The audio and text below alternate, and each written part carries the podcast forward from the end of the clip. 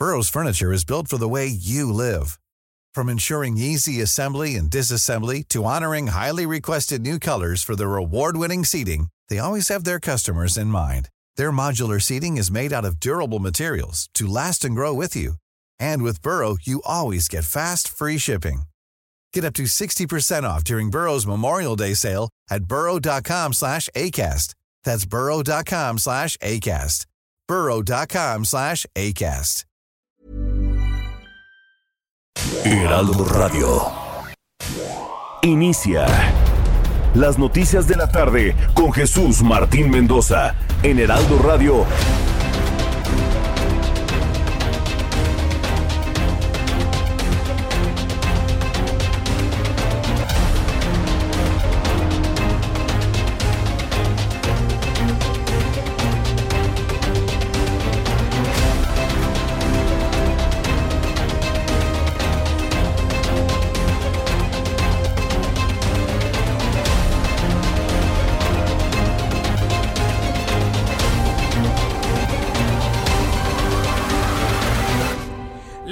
tarde en punto, hora del centro de la República Mexicana. Bienvenidos, muy buenas tardes.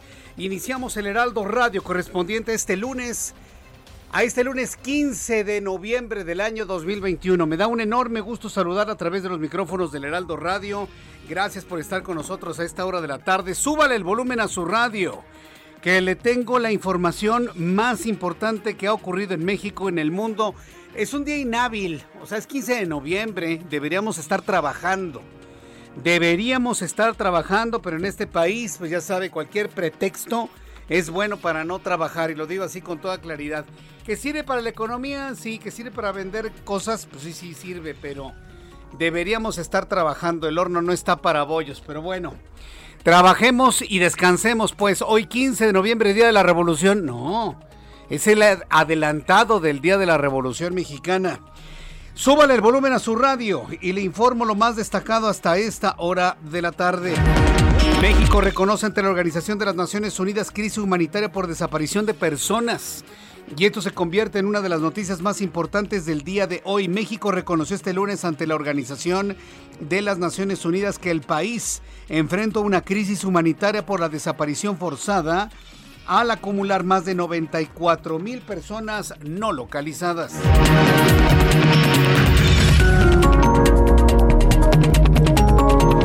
Hay algunas contabilizaciones que hablan de más de 100 mil personas, pero a ver, para todos los chairos que dicen que no sé qué, que en los tiempos de Felipe Calderón hay el triple más de muertos en este momento que en tiempos de Felipe Calderón. Si hablamos de una guerra y de matazones, ha ocurrido en el gobierno actual. Y eso hay que decirlo con toda claridad porque es la verdad.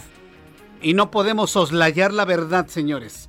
Así de simple, así de sencillo. También le informo en este resumen de noticias que otro gravísimo error Anaya sobre el presupuesto de egresos de 2022, el ex candidato a la presidencia de México, Ricardo Anaya, declaró que es un gravísimo error que se haya aprobado el presupuesto de egresos de la Federación 2022, en el cual todo el dinero se irá a los caprichos del presidente mexicano, sí todo el dinero, para que usted lo sepa, ¿eh? Yo no sé si usted votó por eso, usted votó para que haya menos pobreza y usted votó porque existan más condiciones para el crecimiento y demás, pues no.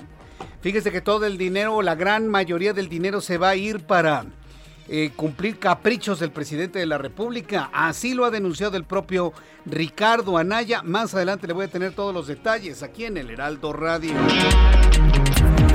También le informo que la familia del exsecretario de Desarrollo Social Rosario Robles anunció el inicio de una resistencia civil pacífica en la búsqueda de lograr la libertad de la exfuncionaria federal. Le voy a tener los detalles más adelante aquí en el Heraldo Radio. Mientras tanto, el gobernador de Nuevo León, Samuel García, informó que este lunes inició el programa transfronterizo de vacunación contra COVID-19 para niños de 5 a 11 años. Se les va a aplicar la primera dosis del biológico de Pfizer. Vea lo que es la diferencia. Mientras el gobierno mexicano, el de López Obrador, a través de su Secretaría de Salud, y este señor impresentable, ¿cómo se llama este señor? Eh, Jorge Alcocer. Jorge Alcocer y el señor subsecretario Gatel, bueno, pues han emprendido una acción legal para negarle la vacunación a los jóvenes de 12 a 17 años. Bueno, pues en Nuevo León, contrario a todo lo que hemos visto, pues ya están trabajando en este momento para poder vacunar inclusive a los niños de 5 a 11 años. Más adelante le voy a tener todos los detalles de lo que sucede en el norte del país y las acciones de vacunación que está encabezando el gobernador Samuel García. Tras la explosión que se registró en la colonia Pensil en la alcaldía Miguel Hidalgo, aquí en la capital de la República, el gobierno de la Ciudad de México anunció que se reactivará el programa para renovar los tanques de gas LP. Entonces estamos viendo un trabajo, un trabajo, digamos, vamos a decirlo de esta manera, coordinado entre Mauricio Tabe, quien es el alcalde de Miguel Hidalgo, y la jefa de gobierno Claudia Sheinbaum. Ambos están atendiendo a la población. De hecho, debo decirle, el personal y el equipo de trabajo de Mauricio Tabe fueron los primeros en llegar el sábado, luego de la explosión. Fueron los primeros en llegar. Protección Civil de Miguel Hidalgo. Todas las autoridades de Miguel Hidalgo fueron los primeros en llegar para auxiliar ahí a las personas. Esa es la verdad. Y bueno, ya posteriormente Claudia Sheinbaum brindó todo el apoyo a la alcaldía Miguel Hidalgo para el apoyo a las personas afectadas por esta explosión y además Claudia Sheinbaum anunció este programa de sustitución de tanques de gas. ¿Por qué? porque la explosión en la Pensil se debió precisamente a la picadura de tanques viejos de gas LP. Eso fue lo que ocurrió. Estaban tan viejos. La gente no invierte en cambiar sus tanques de gas. Ah, pero ¿qué tal para comprar el último iPhone? Ah, pero ¿qué tal para comprar la última pantalla? Ah, pero ¿qué tal para comprar el último coche para pantallar al vecino? Ah, pero no cambian los tanques de gas. Bueno, pues ahora lo que está haciendo la jefa de gobierno es decir, bueno, vamos a cambiar los tanques de gas para que la gente esté debidamente protegida. Después del atentado que ocurrió el día de ayer, donde un coche bomba explotó enfrente de un hospital que causó un muerto y un herido en Liverpool, Reino Unido, declaró que una alerta grave lo que implica una probabilidad alta de que ocurra otro ataque terrorista. También le informo en la información deportiva que los deportes le doy a conocer que Italia deberá disputar el repechaje de la UEFA para su boleto al Mundial de Qatar 2022, luego de igualar sin anotaciones frente a Irlanda del Norte y que Suiza goleó 4 a 0 Bulgaria para quedarse con el primer lugar del grupo de, de la eliminatoria europea. ¿Qué tal México? Cayendo 2-0 frente a Estados Unidos, es una vergüenza. En México la gente hasta se mata por el fútbol.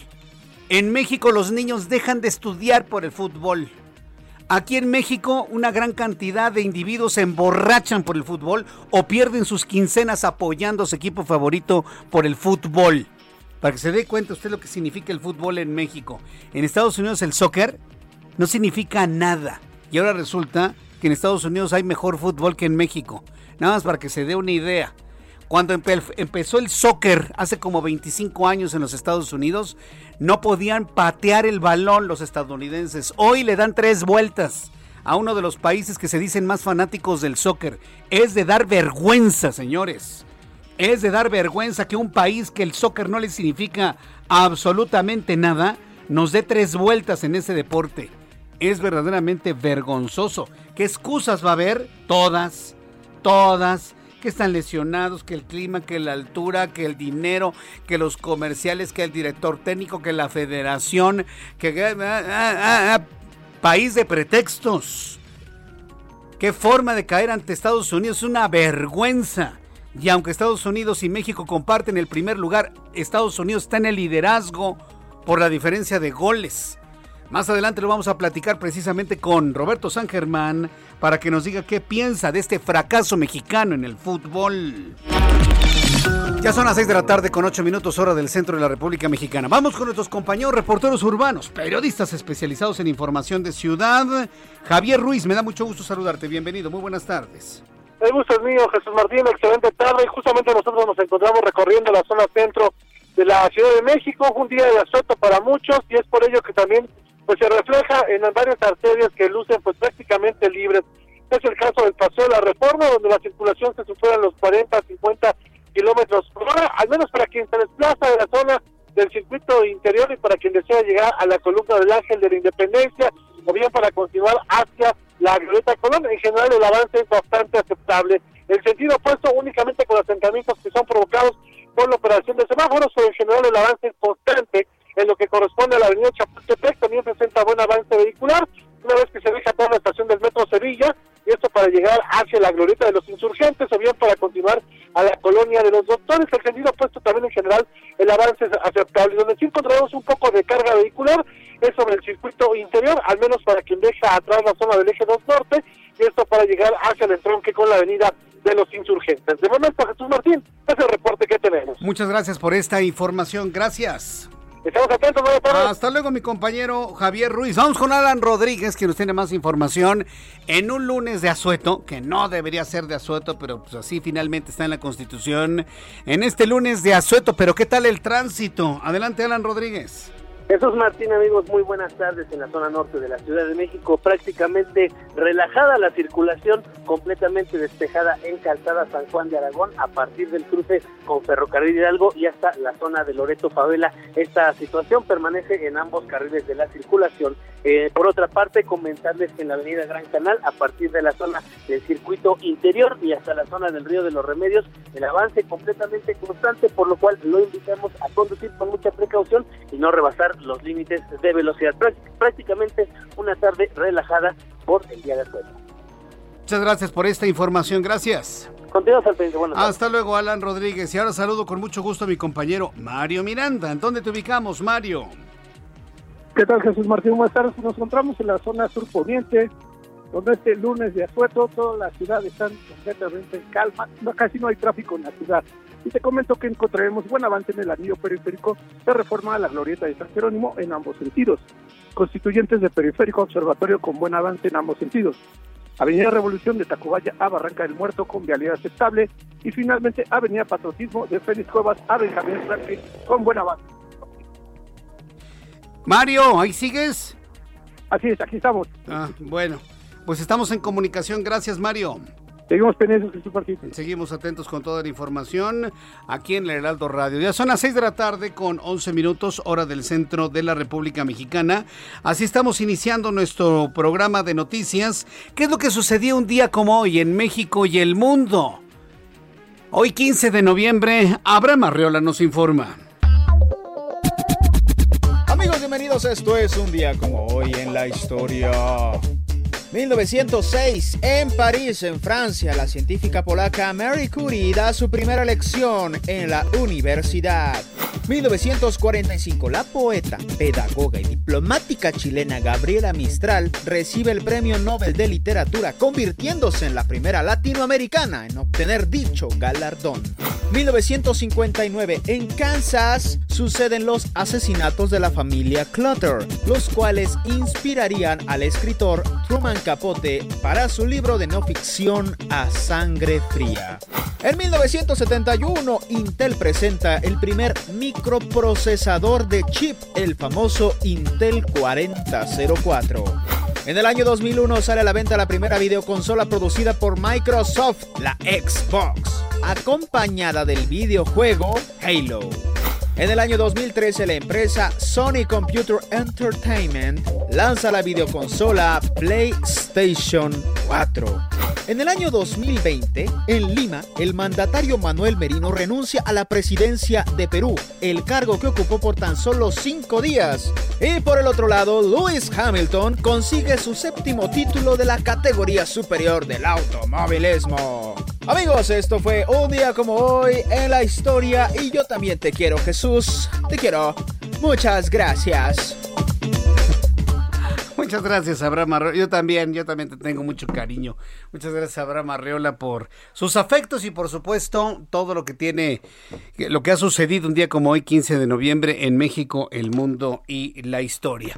Les recuerdo que estamos a través de YouTube, en el canal Jesús Martín MX, además de todas las emisoras del Heraldo Radio en la República Mexicana en este 15 de noviembre, además de nuestra página de internet, además de nuestra aplicación eh, además de nuestro programa en Spotify, porque también tenemos nuestro programa en Spotify, cuando usted lo quiera escuchar. Además en YouTube, en el canal Jesús Martín MX, en el canal Jesús Martín MX, yo le invito para que me envíe un mensaje en este momento. Tengo un chat en vivo abierto en este momento para que me envíe mensajes, comentarios y opiniones.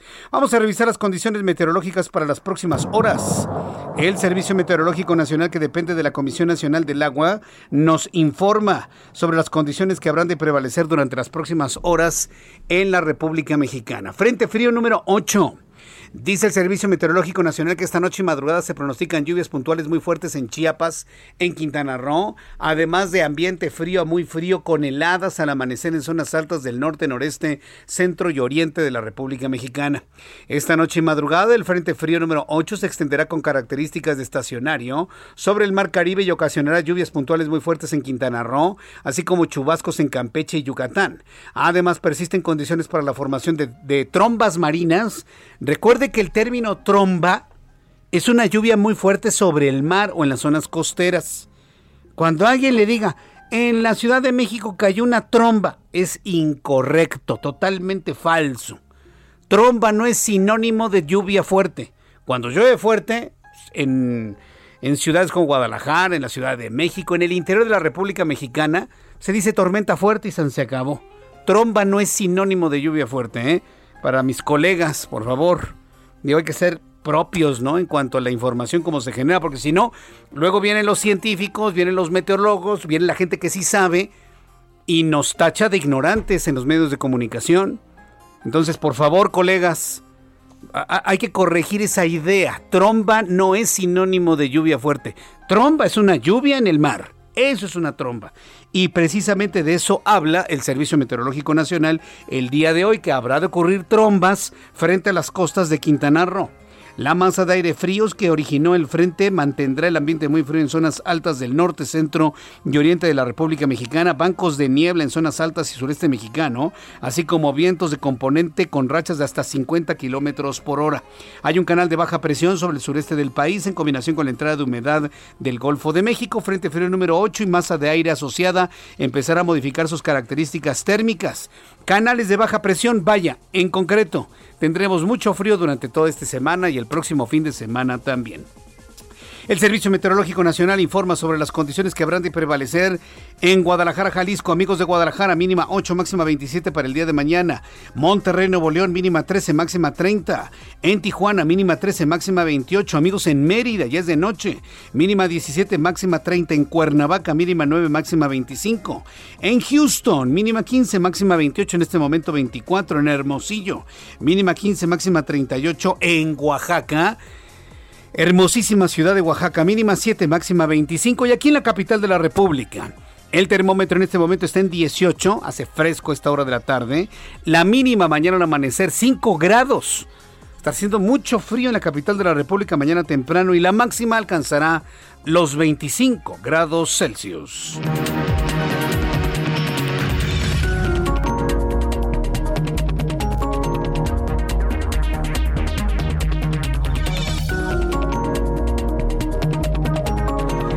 Ya son las 6 de la tarde con 17 minutos, las 6 de la tarde con 17 minutos hora del centro de la República Mexicana.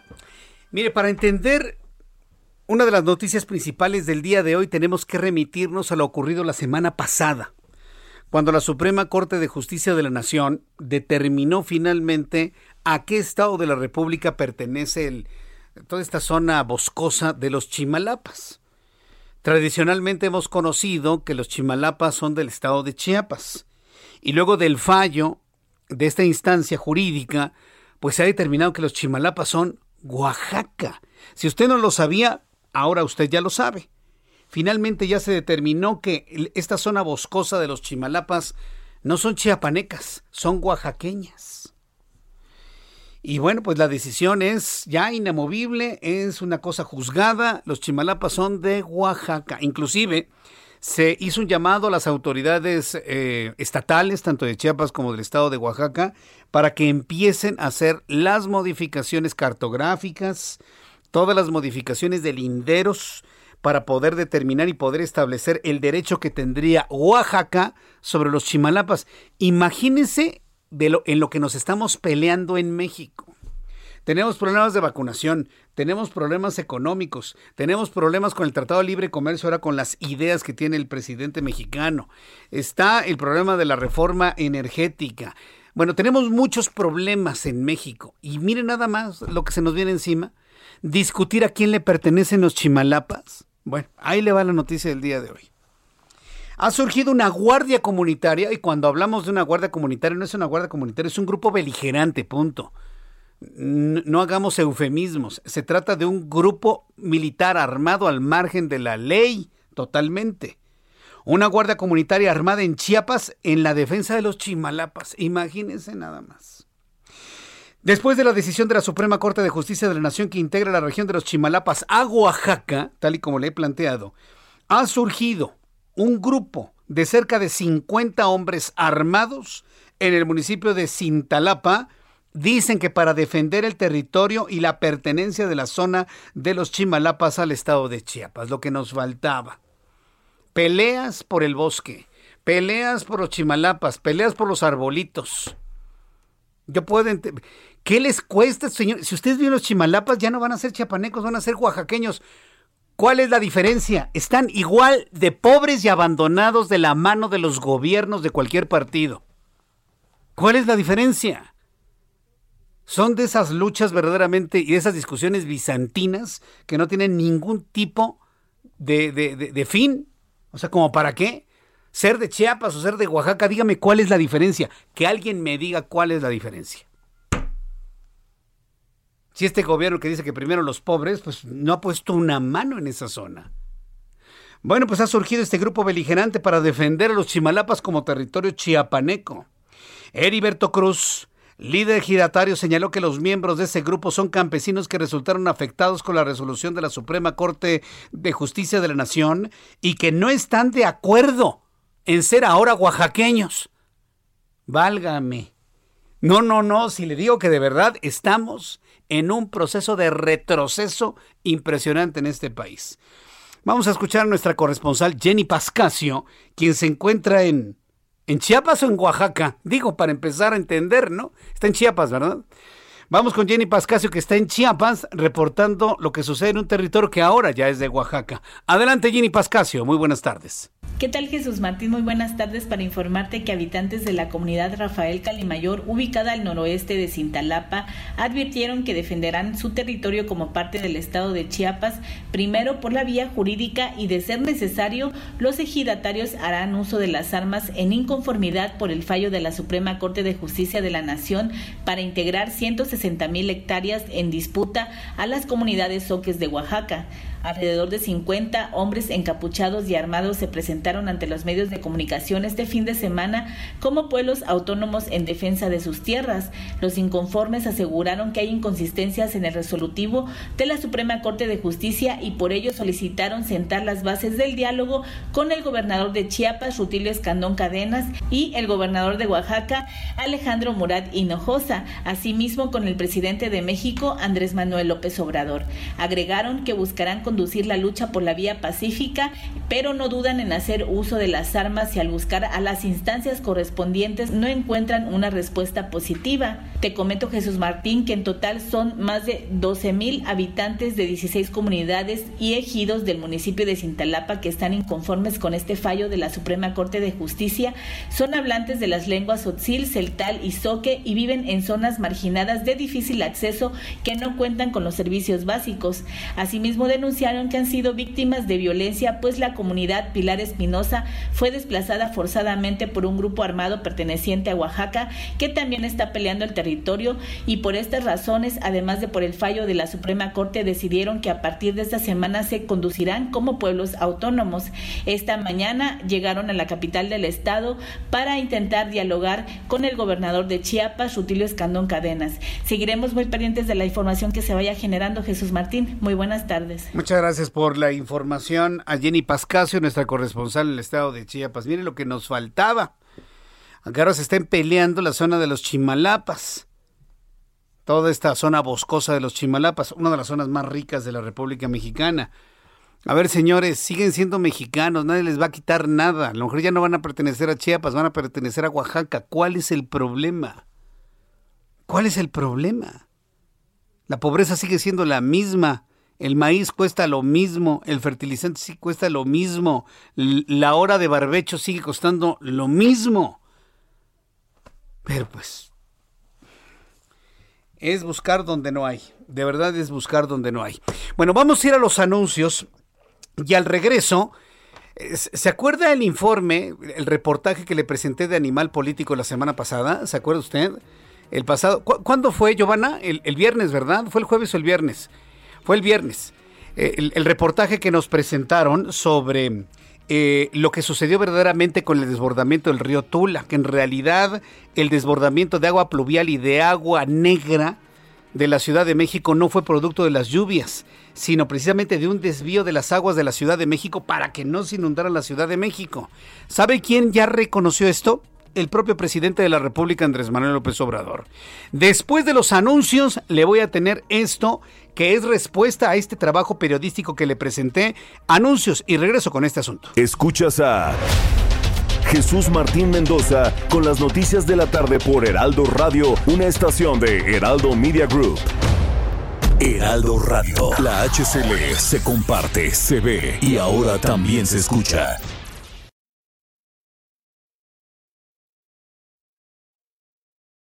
Heraldo Radio 98.5 FM, una estación de Heraldo Media Group, transmitiendo desde Avenida Insurgente Sur 1271, Torre Carrachi, con 100.000 watts de potencia radiada.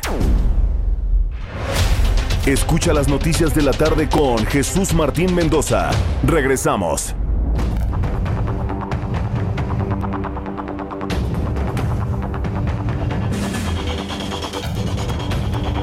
Ya son las 6 de la tarde con 30 minutos hora del centro de la República Mexicana.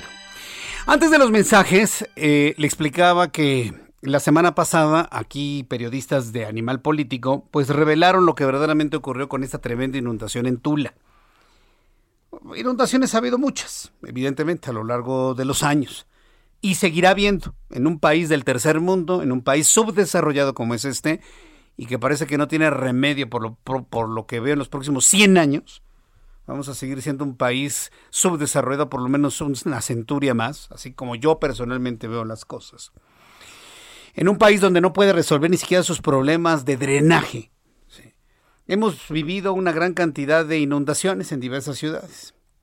Pero la inundación en Tula cobró especial dramatismo porque se inunda un hospital y al inundarse el hospital y al irse la luz, 14 personas murieron que estaban conectadas a respiradores, ¿se imagina?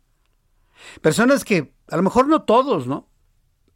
Pero algunos pudieron haber sobrevivido al COVID-19 con su ventilador, con su respirador. Se va la luz, el hospital no tiene planta de energía eléctrica y mueren asfixiados. Eso fue lo que pasó, ya que decirlo como es. Se inunda Tula se inunda el hospital, se va la energía eléctrica, no hay planta de energía eléctrica y mueren 14 personas asfixiadas. Independientemente de esto que es un drama y que debo reconocer que el Instituto Mexicano del Seguro Social ha atendido la situación en la medida de lo posible con todos los elementos que tienen, hay que reconocerle a Zoé Robledo esa sensibilidad. Independientemente de ello, la pregunta es, ¿por qué se inundó así Tula? Con agua de drenaje, con el agua de los excusados de aquí de la Ciudad de México, con orines y todo lo que usted echa en el excusado ahí, con esa agua se inundó Tula. Y pues la explicación, no, que las lluvias y que no sé qué, y que el clima y el cambio. No faltó el que dijo el cambio climático. El gobernador Omar Fayad, consternadísimo en varias entrevistas con nosotros, anunciando desde estos micrófonos a la población del estado de Hidalgo que ya venía más lluvia, que venía más agua. Él personalmente, prácticamente nadando entre el agua pestilente, ayudando a las personas que vieron su patrimonio perderse en Tula y en los alrededores. ¿Se acuerda? Posteriormente una investigación revela que no fue la lluvia la que provocó esa tragedia, de la cual le platico, sino que una decisión de alguien para desviar el agua desde la Ciudad de México hacia el túnel emisor Oriente y otros afluentes hacia la ciudad de Tula con el objetivo de que esta ciudad no se inundara. La investigación es dramática, se la presenté la semana pasada aquí en el Heraldo Radio. Una investigación hecha por Animal Político. Bueno, ha causado tal impacto en la clase política que hasta el presidente de la República habló sobre esa investigación de este grupo periodístico en su conferencia matutina. El presidente de México, Andrés Manuel López Obrador, se comprometió a que la Conagua de a conocer un informe sobre la realidad de lo ocurrido con el desbordamiento del río Tula, que provocó, además de la inundación, además de la pérdida del patrimonio, además de la pérdida de las viviendas de muchas personas, la muerte de 14 personas luego de la inundación del hospital del Seguro Social. El presidente incluso dijo ser el responsable, fíjese lo que acaba de decir, pero no el culpable. A ver, esto que dijo hoy el presidente me parece que es muy, muy importante. Y debo reconocérselo. Yo creo que debemos reconocérselo. Asumirse como responsable por un simple hecho. Ser el presidente de este país. Pero no el culpable. Una cosa es ser responsable por ser la autoridad y otra cosa es ser culpable por la toma de una decisión. ¿Por qué es importante? Porque dígame usted, ¿cuántos gobernantes de este país deberían ser responsables, más no culpables, de lo que ocurre en sus estados? Cada quien que le ponga nombre, color y vestido a lo que yo, a lo que puede ajustarse con lo que le estoy diciendo. Hoy el presidente de México, Andrés Manuel López Obrador, se declaró responsable de lo que ocurrió en Tula, más no culpable. ¿Quiere usted escucharlo? Esto fue lo que dijo López Obrador esta mañana. Van a explicarles con datos qué fue lo que sucedió. Es un dictamen técnico bastante profesional. No son especulaciones, es una investigación que se hizo, pero me gustaría que la conocieran. No, soy responsable, aunque no soy culpable. Yo este, pienso que deberían de conocer el dictamen este, sobre lo que eh, realmente sucedió. Fíjese, e, e, esto verdaderamente debe poner a pensar a muchos responsables, administradores, gobernantes, lo que sea, de lo que significa ser responsables más no culpables. Hoy lo mencionó en la mañana. Y esto le beneficia y le perjudica más de uno, ¿eh? Esta conceptualización. Por lo pronto ya el presidente de la República, ya hablando de manera concreta de lo ocurrido en Tula, en el estado de Hidalgo, se ha comprometido a que la Conagua habrá de hacer una profunda investigación. José García es nuestro corresponsal y nos informa. Adelante, José, gusto en saludarte. Muy buenas tardes. ¿Qué tal, Jesús Martín? Un saludo a ti y a todo el auditorio. Pues comentarte que a más de dos meses de las inundaciones ocasionadas por el desbordamiento del río Tula, la Secretaría de Cultura del Estado de Hidalgo, Leisa Aida Fernández Vega, informó que se registraron afectaciones en la infraestructura cultural del municipio que aún no han sido reparadas. Y es que la funcionaria estatal explicó que en total resultaron afectados cinco espacios culturales públicos y 16 monumentos históricos de la región Tula, los cuales, por la falta de presupuesto federal, no han podido ser restaurados. De acuerdo con la responsable del sector cultural en la entidad, también resultaron afectados 175 artesanos con afectaciones en su patrimonio tras las inundaciones del pasado 7 de septiembre en Tula, y por ello este grupo cultural ha sido el más afectado por este desastre hidrometeorológico, ya que tampoco han podido contar con recursos económicos ni por parte de la Federación ni por la parte del gobierno del Estado ante la reducción del recorte presupuestal, pues de, señaló que se requieren por lo menos 16 millones de pesos para poder atender la reparación de los espacios y apoyar a los artesanos hidalguenses. Hasta el momento la Secretaría de Cultura ha solicitado pues un incremento de los recursos públicos para el próximo año, ya que pasaron prácticamente de 40 millones de recursos federales a apenas 2 millones para este año. Entonces, eh, la petición se ha centrado específicamente en atender las necesidades del sector cultural y también de la región Tula, que todavía no ha podido ser restaurada y los espacios culturales siguen cerrados. Apenas la semana pasada, la zona arqueológica de Tula reabrió sus puertas después de que el INA dio a conocer que se encontraba en condiciones óptimas para su reapertura y poder canalizar la atención de más de 2.500 personas que dependen de esta actividad económica. Es la información que tenemos hasta el momento, Jesús Martín. Muchas gracias por esta información. Gracias, José. Gracias, buena tarde. Hasta luego, que te vaya muy bien. Bueno, pues esto es lo que ha sucedido en torno a la inundación, a la inundación allá en el estado de Hidalgo. ¿eh? ¿Qué, qué, qué, qué, momento ¿eh? tan, tan importante, sobre todo, qué bueno que finalmente el presidente de la República aborda este asunto porque prácticamente lo comentamos eh, la semana pasada. Estamos ante una situación parecida a la que ocurrió en Tabasco hace algunos años. ¿Usted se acuerda? Cuando finalmente dijo el presidente que él tomó la decisión de enviar las aguas hacia las zonas más pobres del estado de Tabasco luego de aquella lluvia, ¿se acuerda? Hace dos años, hace dos años y medio, y no inundar la, la, la ciudad de Villahermosa. Prácticamente estamos ante algo similar. Cuando son las 6 de la tarde con 38 minutos, hora del centro de la República Mexicana, vamos a entrar en comunicación con mi compañera Elia Castillo. Cambiemos de tema. ¿Sabe qué? Finalmente se aprobó el presupuesto de egresos año 2022. Por una mayoría y por unos cuantos legisladores. Estamos hablando de 247 que aprobaron en la Cámara de Diputados el presupuesto y más de dos, casi 220 que estaban en contra, prácticamente mitad y mitad fue aprobado un presupuesto en, el cual no se le modificó, vaya, ni una coma al presupuesto. La Cámara de Diputados y los morenistas no son otra cosa más que una oficialía de partes, nada más. Y mire, más que el presupuesto, porque he platicado con varios especialistas en tema de presupuestos y tiene tanto cosas buenas como cosas malas, sería mentir si le dijera que todo está mal.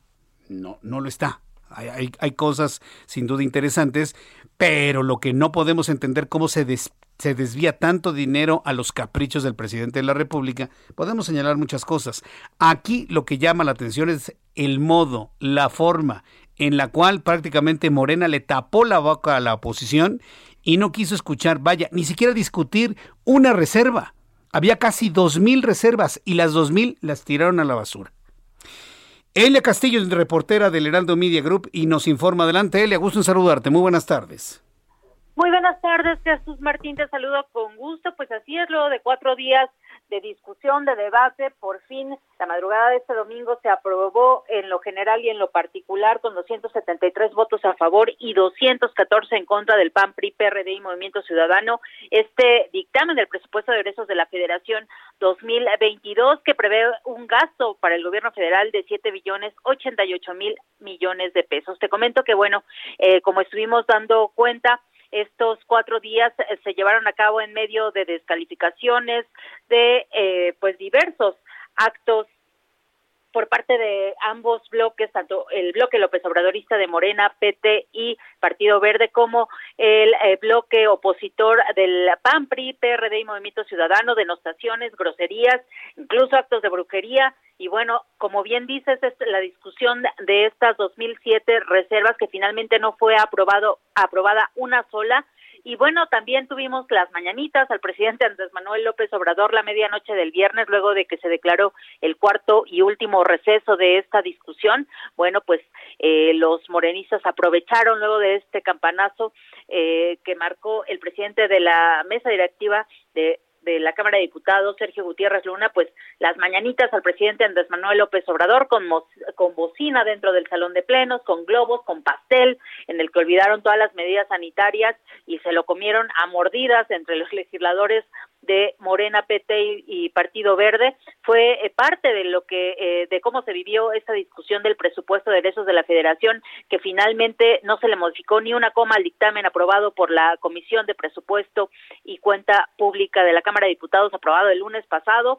Fue solamente pues eh, pues un llamado a misa por parte de las fracciones parlamentarias del hecho de presentar estas reservas al dictamen. Recordemos que el bloque opositor buscaba una reasignación de 380 mil millones de pesos al presupuesto que representaba el 3% del total de estos 7 billones 88 mil millones de pesos. Finalmente este presupuesto se aprobó. Hoy era la fecha límite para aprobarlo y este finalmente fue aprobado por la mayoría parlamentaria de Morena y aliados en la Cámara de Diputados. Jesús Martín.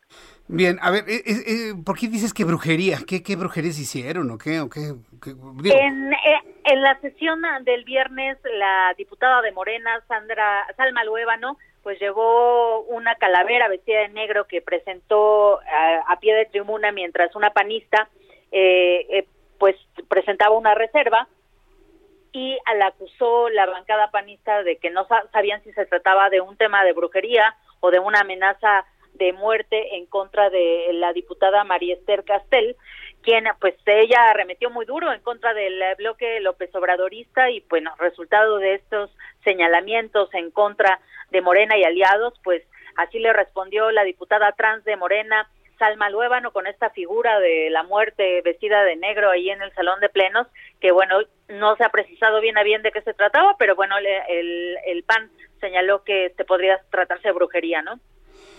Tratarse de brujería. Sí, hemos notado que como que les gusta mucho eso de las brujerías y los pollos y los humos y los copales y que si el norte, el sur, el este y el oeste.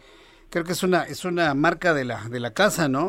Entonces, este asunto de los de las calaveras y la muerte y no sé qué tanta cosa, ¿no? Hoy lo que me sorprendió fue el pastel que se lo comieron a mordidas. Yo admiro mucho a Checo Pérez, pero a su papá sinceramente no, no lo admiro. Es un, es un, señor que se volvió como que, como que se deschavetó, no se está completamente desaforado, ¿no? Yo veo al señor, prácticamente le daba pastelazo a todos los morenistas. Oye, esto está en total violación, ¿no? A los reglamentos del recinto parlamentario, Elia. Mm, mira, Jesús Martín, no, no te puedo asegurar si es eh, violatorio al reglamento de la Cámara de Diputados, pero por lo menos sí al reglamento de sesiones que, con motivo de la pandemia de COVID-19, que bueno, para empezar, pues estaban todos sin cubrebocas, le mordieron al pastel todos o la mayoría, entonces se olvidaron totalmente de las medidas sanitarias eh, que se impusieron en la Cámara de Diputados debido a la pandemia por COVID-19. No salgo de mi asombro, ¿eh? Te, lo juro, ¿eh? no salgo de mi asombro de lo que pudimos ver durante este fin de semana. Por lo menos se supo de qué era el pastel. pues parecía que era de vainilla con chantilly, la verdad es que no, no, supimos bien de qué era. También tuvimos a una diputada del Verde que, que presentó una reserva desde una fiesta, desde una fiesta ahí en lugar desconocido, pero pues se veía ahí la, la fiesta en la que estaba mientras estaba en horario laboral. Qué barbaridad. Bueno, muchas gracias por la información, Elia. Muy buenas tardes. Hasta luego, muy buenas tardes. No sé qué me sorprende más ¿eh? de lo ocurrido en la Cámara de Diputados. ¿Usted qué opina? Le invito para que me escriba a través de YouTube en el canal Jesús Martín MX. No sé si lo que me sorprende es un presupuesto que no va a funcionar, pero se la afirmo, ¿eh? ya cuando estemos aquí, allá por el mes de mayo, junio, hablando de recortes al presupuesto, ahí se va usted a acordar de mí. No sé si lo que más me sorprende es un presupuesto hecho desde el hígado por parte del presidente y aprobado por sus súbditos, que no quieren que les escudriñe ahí la UEFA y sus patrimonios, porque por eso lo hacen. ¿eh? En realidad tienen un profundo miedo de lo que pueda hacer el presidente de la República. No sé si me sorprende más eso o el, la calavera esta vestida de negro y las magias negras o el papá del Checo Pérez arruinando el nombre de un gran mexicano triunfador, su propio papá, con su con el pastel ahí, todo el mundo mordiéndolo como si eh, todos desesperados. Es una cosa espantosa. Yo no quiero ese México, ¿eh? yo no quiero ese México ni esa gente en mi país para el futuro de mis hijos. Yo no sé usted qué piense. El, tipo gritando, ¿no? El papá del Checo Pérez, que quiere ser gobernador de Jalisco. Aguánteme tantito, seguramente quiere ser presidente de México porque su hijo es exitoso. Pobre señor. Pobre señor, necesita ayuda. Es diputado, pero pues necesita ayuda. Y no, lo digo en un afán de insulto. Necesita ayuda el señor. Tal vez una vida sin éxito, una vida de abandono, una vida de ignorancia. Su hijo sale triunfador y ahora siente que ya se puede comer el mundo, llevándole pastelazo a todos los de Morena. No, no, no puede ser. Yo me pregunto si, si Checo Pérez estará de acuerdo con ese tipo de actitudes de su propio papá. Yo no sé si me sorprende más la actitud de un papá completamente fuera de sí, o las calacas y las brujerías de los de Morena, porque ya hemos visto que hay brujerías en todos lados, ya allá en Santa Lucía, ahí con los pollos enterrados y en el Zócalo los copales y demás, ¿se acuerda?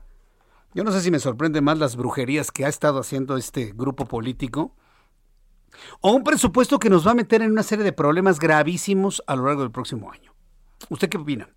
Yo le invito para que me dé su opinión, su comentario sobre esto a través de YouTube en el canal Jesús Martín MX, arroba Jesús Martín MX. Le digo, no todo está mal en el presupuesto. No todo está mal. Pero hay puntos verdaderamente importantes, por ejemplo, en el Instituto Nacional Electoral, en el tema de educación, donde van a brincar problemas en su momento y vamos a estar muy entretenidos con la discusión que exista sobre esto. Usted lo va a ver, pero bueno. Y la forma, la forma en la que se hacen las cosas es lo que más llama la atención, sin escuchar, sin dialogar y sobre todo siendo lo que dijo Ricardo Monreal que nunca iban a hacer una oficialía de partes en el, en el legislativo mexicano. El ex candidato presidencial Ricardo Anaya señaló como un error gravísimo la aprobación del presupuesto de egresos de la Federación para el 2022. El panista dijo que el dinero de los impuestos de los mexicanos irá a los tres caprichos del presidente. La base militar de Santa Lucía, el tren Maya y la refinería de Dos Bocas, a la que calificó como verdaderamente absurda. Claro, pues ya vimos, ¿no? La Secretaría de Economía firmando el compromiso para dejar de consumir gasolinas en 2035. Luego, ya la Secretaría de Economía, tal y como se lo dije, se desdijo del documento y dice que no es vinculante. Pues claro, regañiza del presidente a, Tatiana Cloutier, pues claro, se trata de seguir consumiendo eh, gasolina. Anaya agregó que los dos más afectados en esta decisión serán los pequeños negocios y los temas del cuidado ambiental. Esto fue lo que dijo Ricardo Anaya. El presupuesto para 2022 que acaban de aprobar Morena y sus aliados es otro gravísimo error para empezar, los ingresos que supone el gobierno que va a tener, del orden de los 7 billones de pesos, se van a quedar cortos. Porque una cosa es lo que se plantea tener y otra lo que verdaderamente se recibe. Pero el verdadero gran problema es en qué se quieren gastar todo ese dinero, que proviene de tus impuestos. Hay una parte del presupuesto que ya está comprometido. Pero de lo que se dedica a obras de infraestructura, lo que técnicamente se llama inversión física, la mayor parte casi 120 mil millones se van a los tres caprichos de López Obrador, Santa Lucía, el tren y la absurda refinería. Y la absurda refinería, porque bueno, pues los tiempos ya no son los mismos que antes, no estamos en la década de los 70, ya la gasolina prácticamente está en desuso. Son las 6 de la tarde con 51 minutos. Entraré en un proceso de desuso, por supuesto. Las 6 de la tarde con 50 minutos, hora del centro de la República Mexicana. De los temas más destacados de este presupuesto es el recorte que se le hizo al Instituto Nacional Electoral, al INE, por casi 5 mil millones de pesos. Usted y yo, usted ha sido testigo de mi posición como tal. Y, y son posiciones distintas de muchos mexicanos. Vamos a defender al INE, vamos a defender a nuestra institución, defendamos inclusive a nuestros consejeros e inclusive a Lorenzo Córdoba. Pero muchos no estamos de acuerdo con lo que está gastando el INE. O sea, 25 mil millones de pesos. Bueno, 24 mil millones de pesos para el INE. Le recortaron 5 mil, se quedó con 19 mil, lo que originalmente se había planteado para el año 2024. Y bueno, pues ha planteado el Instituto Nacional Electoral que estaría en riesgo la elaboración o la conformación del proceso de revocación de mandato. No ratificación, ¿eh? como los más trasnochados lo están diciendo. Es una revocación del mandato que todavía está en análisis en la Suprema Corte de Justicia de la Nación por su visible inconstitucionalidad. El consejero presidente del INE, Lorenzo Córdoba, afirmó que el recorte al presupuesto 2022 es reflejo de la total incomprensión de la Cámara de Diputados a los argumentos de la autoridad electoral y sus necesidades. Pues claro que hay incomprensión porque no hubo debate, porque no hubo análisis. Porque los diputados de Morena están miedosísimos de que si le dicen no al presidente, les aviente a la UIF para revisarle sus cuentas bancarias y sus patrimonios. Ya lo vieron, ¿no? Ya, ya, sucedió, ¿no? Con algunos de sus colaboradores más cercanos. Por lo tanto, mire, se callan la boca, aprueban lo que viene del Ejecutivo sin chistar y comiendo pastel, ¿no? A pastelazo, ¿no? Adelantó, adelantó el propio consejero del INE que el Consejo General de este instituto va a promover acciones jurídicas a las que tiene derecho en el marco de la Constitución y las leyes. Así lo dejó en claro el propio Lorenzo Córdoba. Vamos a escucharlo. Este recorte pone en riesgo la organización del proceso de revocación de mandato que, paradójicamente, está siendo promovido por la misma mayoría legislativa que aprobó el presupuesto de egresos para 2022 debe quedar claro que el INE no pretende bloquear los ejercicios de democracia participativa previstos en la Constitución, como hay quien sostiene. No es el INE quien obstaculiza la ampliación y ejercicio de los derechos políticos de la ciudadanía, sino todo lo contrario el instituto ha tomado ya decisiones y previsiones para llevar a cabo la revocación de mandato del titular de Poder Ejecutivo en caso de que así lo solicite la ciudadanía. Sin embargo, la negativa de recursos para poder llevar a buen puerto este ejercicio proviene, esto tiene que quedar claro, de la Cámara de Diputados. Esto fue lo que comentó Lorenzo Córdoba, el consejero presidente del INE. Miren, lo más seguro es que se queden con el dinero que, que, les quedó, 19 mil millones, y pues esperar a que las acciones de la oposición en cuanto a la inconstitucionalidad de incluir dentro de la revocación de mandato una especie de ratificación. Estaba viendo por ahí una niñita chiquita que decía, ay, al fin ratificación. Me han mandado fotografías de carpas, de Morena, son de Morena, ¿eh? No son de la ciudadanía. Carpas de Morena, en donde hablan de una ratificación del presidente de la República. Eso está completamente fuera de la ley, porque es un acto de campaña. Es un acto de campaña. Yo nomás le digo, ¿se va a dejar usted? Una de las cosas que han sido más graves en este país es la apatía de la gente. ¿Va a dejarse usted que las que esta gente haga lo que quiera? Está bien allá usted. ¿eh? Nosotros cumplimos con decirle cómo están las cosas, informarle lo que está ocurriendo entre cada uno de estos temas. Usted ya decidirá si se mantiene en la apatía, ¿sí?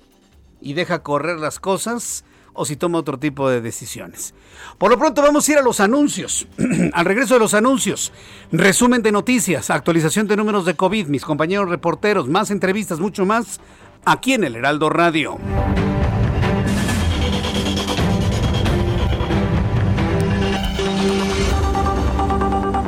Escuchas a Jesús Martín Mendoza con las noticias de la tarde por Heraldo Radio, una estación de Heraldo Media Group.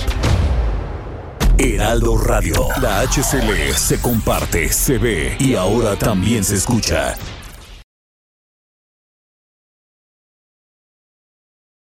Heraldo Radio. La HCL se comparte, se ve y ahora también se escucha.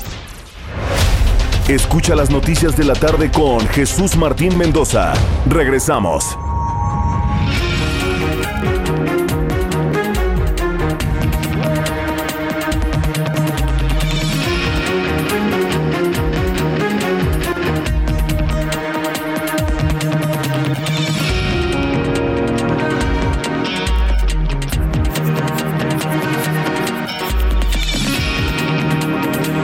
Ya son las 7 en punto, las 19 horas en punto hora del centro de la República Mexicana. Le presento un resumen con las noticias más importantes en el Heraldo Radio.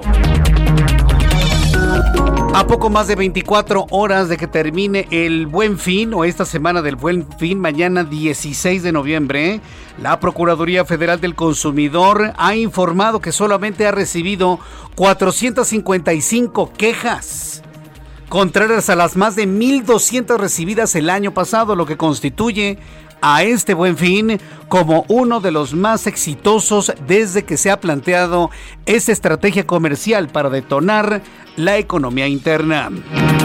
En este resumen de noticias le informo que en México se acumulan 291.204 muertes confirmadas por COVID-19 19, 1957 más que ayer, de acuerdo con datos de la Secretaría de Salud. Además, hoy se acumularon 3 millones.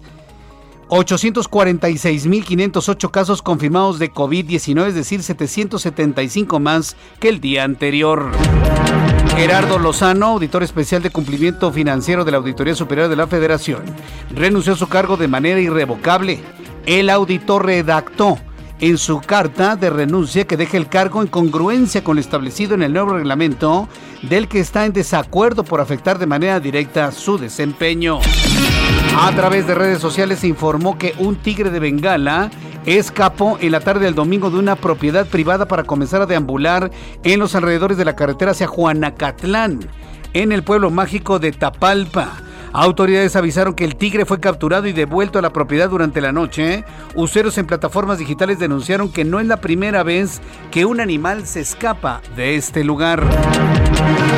La Secretaría de Gestión Integral de Riesgos y Protección Civil de la Ciudad de México activó la alerta amarilla por temperaturas bajas en la alcaldías Capotzalco, Coyoacán, Gustavo Madero, Iztapalapa, Tláhuac, Xochimilco. Debido a la masa de aire frío que ocasiona el Frente Frío número 8, se esperan temperaturas mínimas de hasta 5 grados Celsius. La policía cubana arrestó 11 líderes activistas y con el apoyo de personas simpatizantes del gobierno mantuvieron cautivos en sus domicilios otros 50 activistas para evitar que ocurrieran las protestas que estaban planeadas para este lunes, informó Cubalmex, Organización de Derechos Humanos Cubalex quien es una organización de derechos humanos y algunas personas que abiertamente se proclamaron en contra del gobierno, denunciaron que son acosados por agentes policiales, policiales vestidos de civil. Al menos seis adolescentes resultaron heridos en un tiroteo ocurrido este lunes en un parque en el estado de Colorado, en el noroeste de los Estados Unidos, informó la policía. Cinco adolescentes de entre 14 y 17 años fueron transportados en una ambulancia al hospital, en tanto que un sexto herido de 18 años fue por cuenta propia a un centro médico. El gobierno de Austria pondrá en cuarentena cerca de 2 millones de personas no vacunadas a partir del próximo lunes debido a nuevos niveles récords de infección y una creciente presión sobre los hospitales que están cada vez más saturados. De acuerdo con la orden, las personas no vacunadas solo podrán salir de casa por un número limitado de razones, trabajar o comprar alimentos. A esta población ya se les prohibía acudir a restaurantes, peluquerías y cines. Estas son las noticias en resumen. Le invito para que siga con nosotros. Le saluda Jesús Martín Mendoza.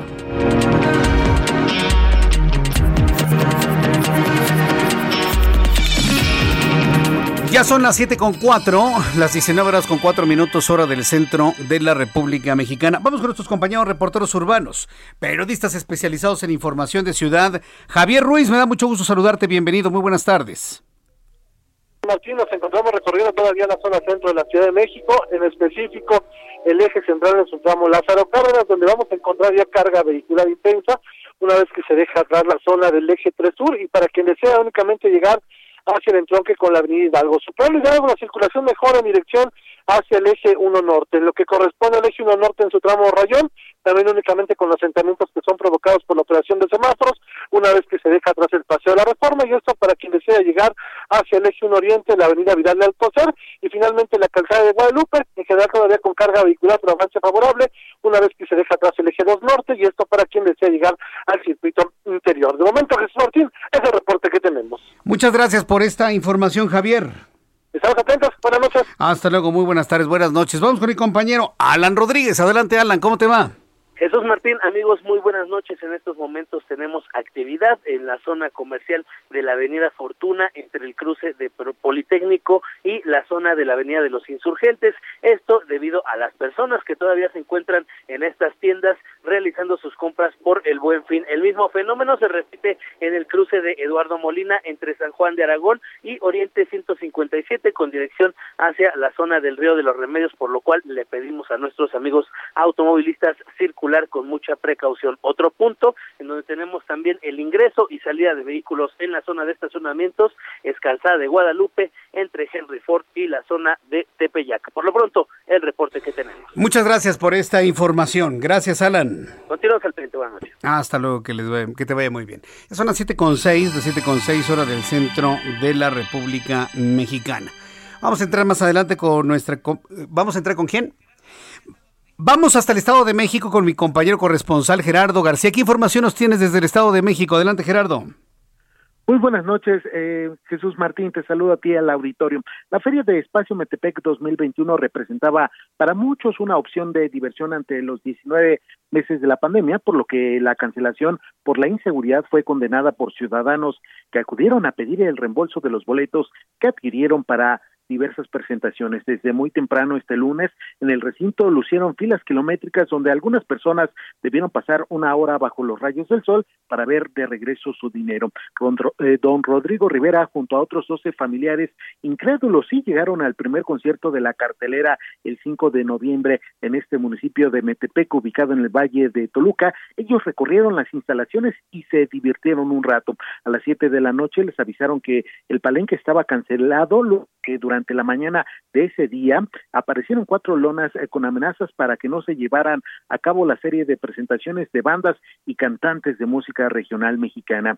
Este lunes eh, llegó acompañado de sus hijas para pedir este reembolso y recuperar lo gastado. Reconoció que se sintieron un poco decepcionados porque era la primera ocasión en estos meses de la pandemia que buscaban salir de casa para divertirse también. Esta situación la vivió Saraí y quien comentó que ella tuvo que adquirir en reventa dos boletos para ver a sus artistas favoritos y gastó 600 en cada uno, 400 pesos más caros, pero dijo eh, eh, que estaba contenta al menos de estar recuperando ya lo invertido. La Feria Espacio Metepec 2021 se canceló después de estas amenazas.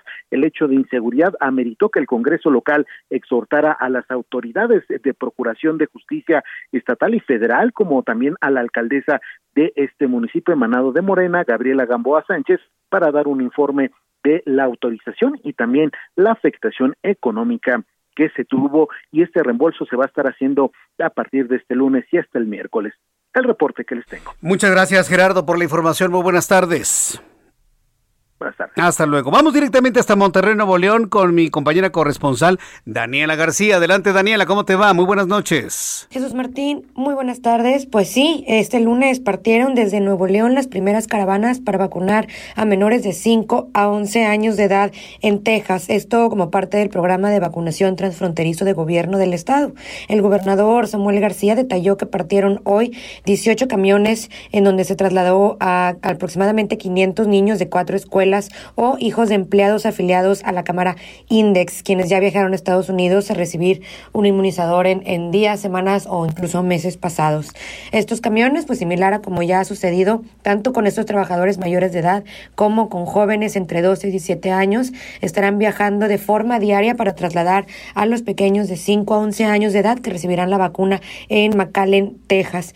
Y bueno, esta es la primera vez que las escuelas se unen al proyecto donde de hecho ya se ha vacunado a 54 mil adultos y 23 mil menores. Hay que recordarlo, los menores, eh, tanto los que están viajando ahora de 5 a 11 años de edad como los menores de 12 a 17, pues están recibiendo una vacuna de Pfizer, que es la única que está aprobada para ellos.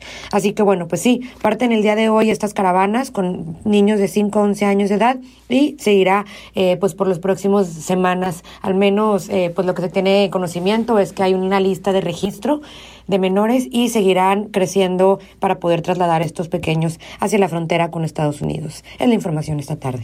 Muchas gracias por esta información. Gracias a mi compañera Daniela García. Son las 7 con 10, las 19 horas con 10 minutos hora del centro de la República Mexicana. Quiero enviarle un caluroso saludo a una persona muy especial que escucha nuestro programa de noticias. Todo el público es especial, todos, todos, todos. Pero, a mí en lo personal me, me da mucha emoción saber que nos escucha Janet Arceo. Si hablamos de, mujeres de la radio, bueno, Janet Arceo es toda una institución. Mi querida Janet Arceo, desde aquí te envío un enorme abrazo. Me dice Janet Arceo, escuchándote Jesús Martín como todos los días, eres mi periodista favorito, ya lo sabías, pero te lo recuerdo, es verídico. Yo le agradezco y le digo a Janet que es un verdadero honor, Janet, tenerte dentro del grupo de radioescuchas de nuestro programa de noticias. Y dice que le gusta nuestro programa. Muchas gracias, Janet Arceo. Y bueno, pues desde aquí te envío un fuerte abrazo, como siempre, mi querida amiga, una gran mujer de la radio. Vaya, pues este, todos la conocemos, todos lo sabemos. Y desde aquí, mi querida Janet, muy atentos a tus programas, a tus reportajes, a tu forma tan única de hacer radio, ¿eh? Porque tienes una forma única de hacer radio. Mi mamá no se perdía tu programa. Y eh, siempre que te recuerdo y te leo, irremediablemente me acuerdo de mi mamá porque era el programa el mundo de la mujer, que siempre lo escuchaba mi mamá. Entonces, mi querida Janet, te envío un fuerte abrazo. Gracias por estar muy presente aquí en el Heraldo Radio. Bueno, son las 7 con 11, las 7 con 11 horas del centro del país. ¿A qué vamos, mi querido Ángel? Tengo en la línea telefónica al doctor Héctor Rosete, quien es médico y creador de la Unidad Básica de Prevención, porque estamos muy preocupados, fíjese. Tuvimos el gran premio, ¿sí? Tuvimos el Gran Premio de México. Tuvimos las fiestas, porque en México festejamos a la muerte, pero cuando la muerte llega a las casas, entonces todo el mundo anda llorando, ¿verdad?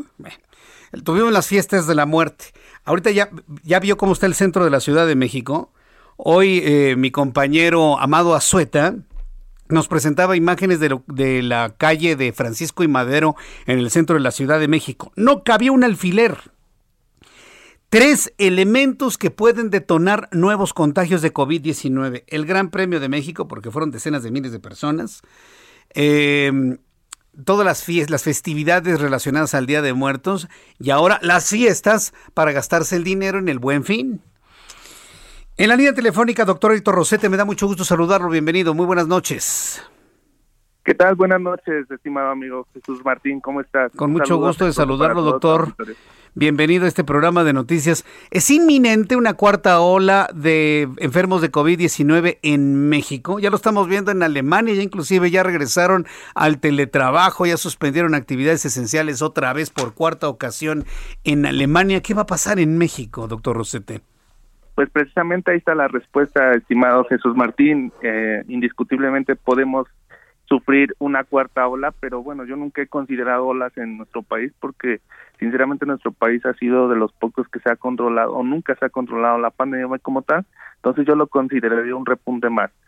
Digamos que es eh, un repunte más en un mal momento porque recordemos que estamos en un cambio climático extremo, temperaturas muy bajas, así como también pues la temporada de influenza. Esos son los dos detalles importantes que yo te quiero comentar desde un inicio. Vaya, pues este, pues eh, desde la autoridad misma, una gobernadora que dice que el cubrebocas tiene que ser ya opcional.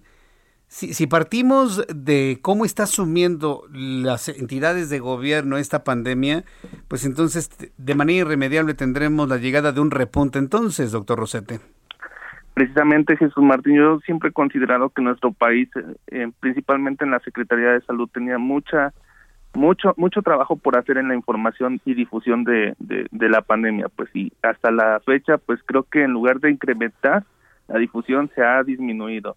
Ese es un hecho muy lamentable en este país.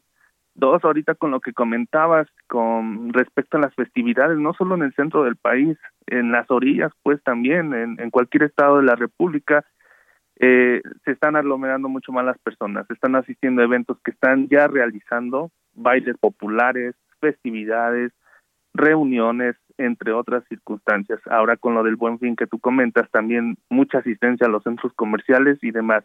Y eso es verdaderamente lamentable porque pues nuestro país no se puede dar ese lujo todavía, eh, estimado Martín, por, por el simple hecho de que no se ha cumplido como tal la meta de vacunación y vaya que estoy hablando de la meta en general, porque el gobierno tiene una meta y resulta ser que en los estándares internacionales tenemos otra meta, pues.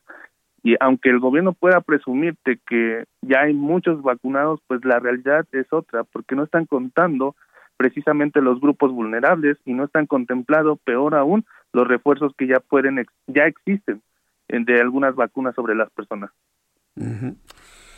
Vaya, pues es que nos estamos, no sé si la información que hemos generado en los medios de comunicación o los mismos laboratorios sobre la eficiencia de las vacunas ha generado esta idea de una protección total al grado de, pues prácticamente hacer la vida de manera normal, doctor Rosete.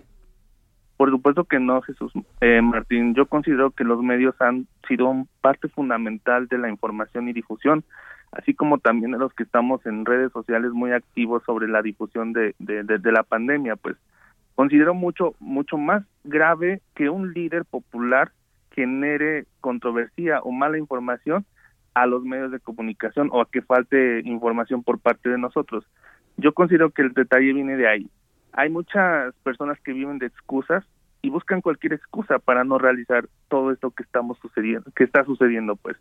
Y en ello cabe, pues, no se vacunan, no creen en el virus no utilizan las medidas correspondientes y pues los resultados son estos, pues. Vaya, ¿qué hacemos, doctor Rosete? ¿Qué es lo que tendría que hacer la autoridad y la sociedad en general desde su punto de vista? Precisamente la, la autoridad debe hacer un papel importante, que es continuar con la información y difusión sobre la pandemia, las medidas que realmente tienen eficacia sobre prevenir y eh, que nos arriesguen a un repunte más eh, la difusión es muy importante que debe ser el gobierno. Dos, llevarlas a cabo como lo es correctamente. Incrementar y acelerar las campañas de vacunación, precisamente la de COVID, contra COVID y la de contra influenza, pues, porque también es importante en esta temporada. Y pues tomarse en serio como tal la, la situación. Y nosotros como sociedad, pues seguir informando de la mejor manera, acatar y obedecer las recomendaciones que se nos tienen presentes y pues no queda de otra más que igual vacunarse, pues. Las vacunas han demostrado eficacia importante sobre eh, esta pandemia y vaya que he subido bastantes casos a mis redes sociales como para concientizar y entonces eh, pues realmente para que algún día soñemos o pensemos que esto va a terminar, pues es precisamente eh, incrementando el número de vacunados. Se cree que así solamente se pudiese cortar con el ciclo de transmisión de este virus.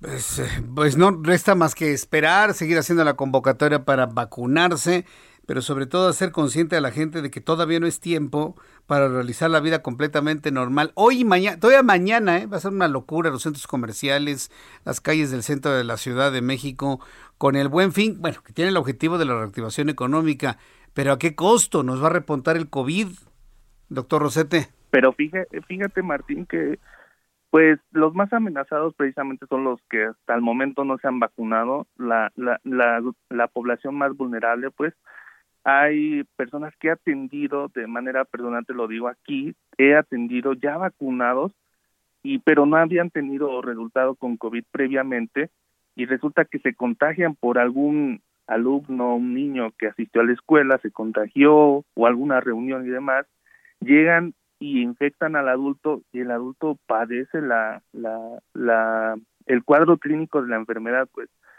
están vivos mis pacientes, pero no la pasaron nada bien, ¿eh? Y ahora son los casos que estoy exponiendo. Y ese es el mayor temor que tengo en nuestro país, que precisamente hay mucha población en riesgo, incluidos los de la tercera edad, y los grupos más vulnerables, los que tienen un sistema inmunológico vulnerable por alguna enfermedad previa que tengan. Ellos se considera que pueden pasarla muy mal. Y el ejemplo está de los casos que he estado subiendo últimamente en mis redes sociales, que pues su vida corre peligro. Entonces, desde aquí es una señal que no es momento para salir a las calles y eh, regresar a una vida normal cuando todavía no es normal la situación. Bien, doctor Rosete, pues a ver, yo tengo mis, mis dudas sobre las acciones que puede emprender la ciudadanía, porque hasta el cubrebocas ya se volvió en un asunto político, ¿no? Quien lo usa, adversario. Quien no lo usa, adulador del actual gobierno. No, no, es que es increíble lo que pasa en México, Jun. Pero ¿quién crees que genere ese tipo de información? Precisamente los líderes populares, ¿no crees, estimado Martín? Pues sí, es lo, es lo que estoy viendo. Las declaraciones de la gobernadora, como tú dices, no fueron nada acertadas para estos tiempos, hacen caer en confusión y yo yo nomás me sorprendo el grado de alcance que tienen precisamente porque la buena información que se comparte pues resulta ser que no se comparte y la mala información es la que más eh, abunda en todas estas plataformas de información. Y peor viniendo de un líder popular Vaya, pues a ver, qué es lo que sucede. Por lo pronto hoy tenemos muy bajos índices de contagios y de muertos, pero es porque venimos del fin de semana. Vamos a ver mañana cómo lo reporta de manera oficial la Secretaría pero recordemos que en, nuestro país no se hacen pruebas suficientes. Ajá, sí. O sea, pudiese ser que lo podemos catalogar como al azar, pues, porque sinceramente en nuestro país no a todos se les hace prueba COVID y no todos se la hacen también. Entonces, es difícil confiar. Yo, siempre subrayo que esta es la cifra oficial. De ahí lo multiplicamos por dos o por tres, ¿no, doctor? por supuesto, hasta más. ¿eh? Hasta más, ¿verdad? Entonces, porque he tenido pacientes que no se hicieron la prueba, pero realmente en ese momento es atender la urgencia. Y la urgencia es que ya estaban en la fase aguda donde se comprometía su vida y pues ya no alcanzaron a hacerse la prueba, ¿no? Entonces ya son menos en el conteo oficial. Doctor Rosete, le agradezco mucho estos minutos de comunicación. Ha sido un enorme gusto tenerlo en nuestro programa de noticias. Gracias, doctor. Muchas gracias por la invitación. Un abrazo y síganse cuidando. Un fuerte abrazo. Gracias, lo seguiremos haciendo. Gracias. Es el doctor Héctor Rosete, médico y creador de la Unidad Básica de Prevención.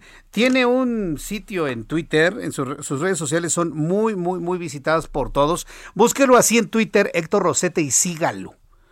E-, es un gran vocero de la salud y sobre todo con una gran cantidad de recomendaciones. Eh, es doctor, pero es periodista de datos, ¿eh? Es periodista de datos. A mí me gusta seguirlo, me gusta leerlo.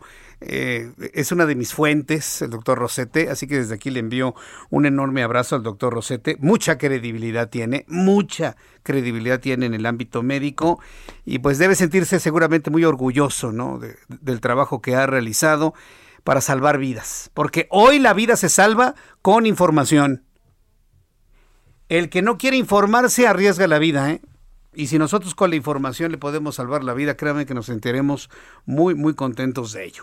Bueno, son las 7.22, las 7.22. A ver, quiero hacer un corte de caja con el tema de Isaac. ¿Se acuerda del niño Isaac? Bueno, este muchacho de 14 años que ha perdido completamente la vista por queratocono y leucoma. Bueno, quiero agradecerle infinitamente el apoyo a todas las personas que me escuchan en el Heraldo Radio. Se ha cumplido el 35% de la meta que para una sola convocatoria, créame que es una meta extraordinaria, ¿eh? es, es, un logro enorme. Estamos en este momento enfocándonos, y se lo digo porque estoy involucrado en ello, para conseguir el tejido, para conseguir la córnea. E, e, e, el, asunto económico, afortunadamente, gracias a su apoyo, ahí va. Pero el tema es conseguir la córnea. Prácticamente estamos tratando de hacer un una, una acción que coincida en que llegue la córnea, porque en el momento que aparezca la córnea de, paciente fallecido, inmediatamente se hace todo el protocolo para internarlo y operarlo. ¿sí? Aquí el asunto es que Isaac tiene 14 años, necesita una córnea de niño, de un niño, de un menor, de un adolescente fallecido. Eso es lo que necesita. Entonces el asunto se complica, el asunto se complica por ello. ¿Hay banco de córnea? Sí. Hay córneas, hay mucha córnea, pero de hombres de 40, 50, 60 y 70 años. Una córnea para, de esas para un niño de 14 años tiene un alto índice de no resultar efectivo. Entonces, es el punto en el que nos encontramos.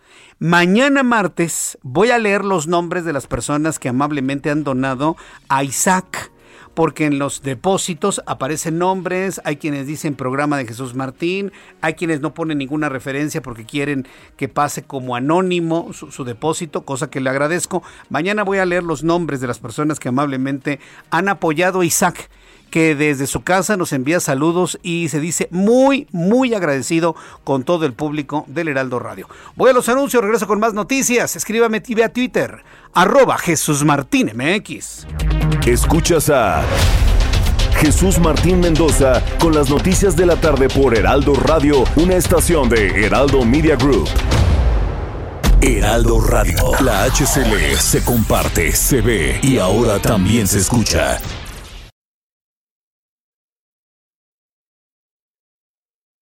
Heraldo Radio. La HCL se comparte, se ve y ahora también se escucha. Escucha las noticias de la tarde con Jesús Martín Mendoza. Regresamos.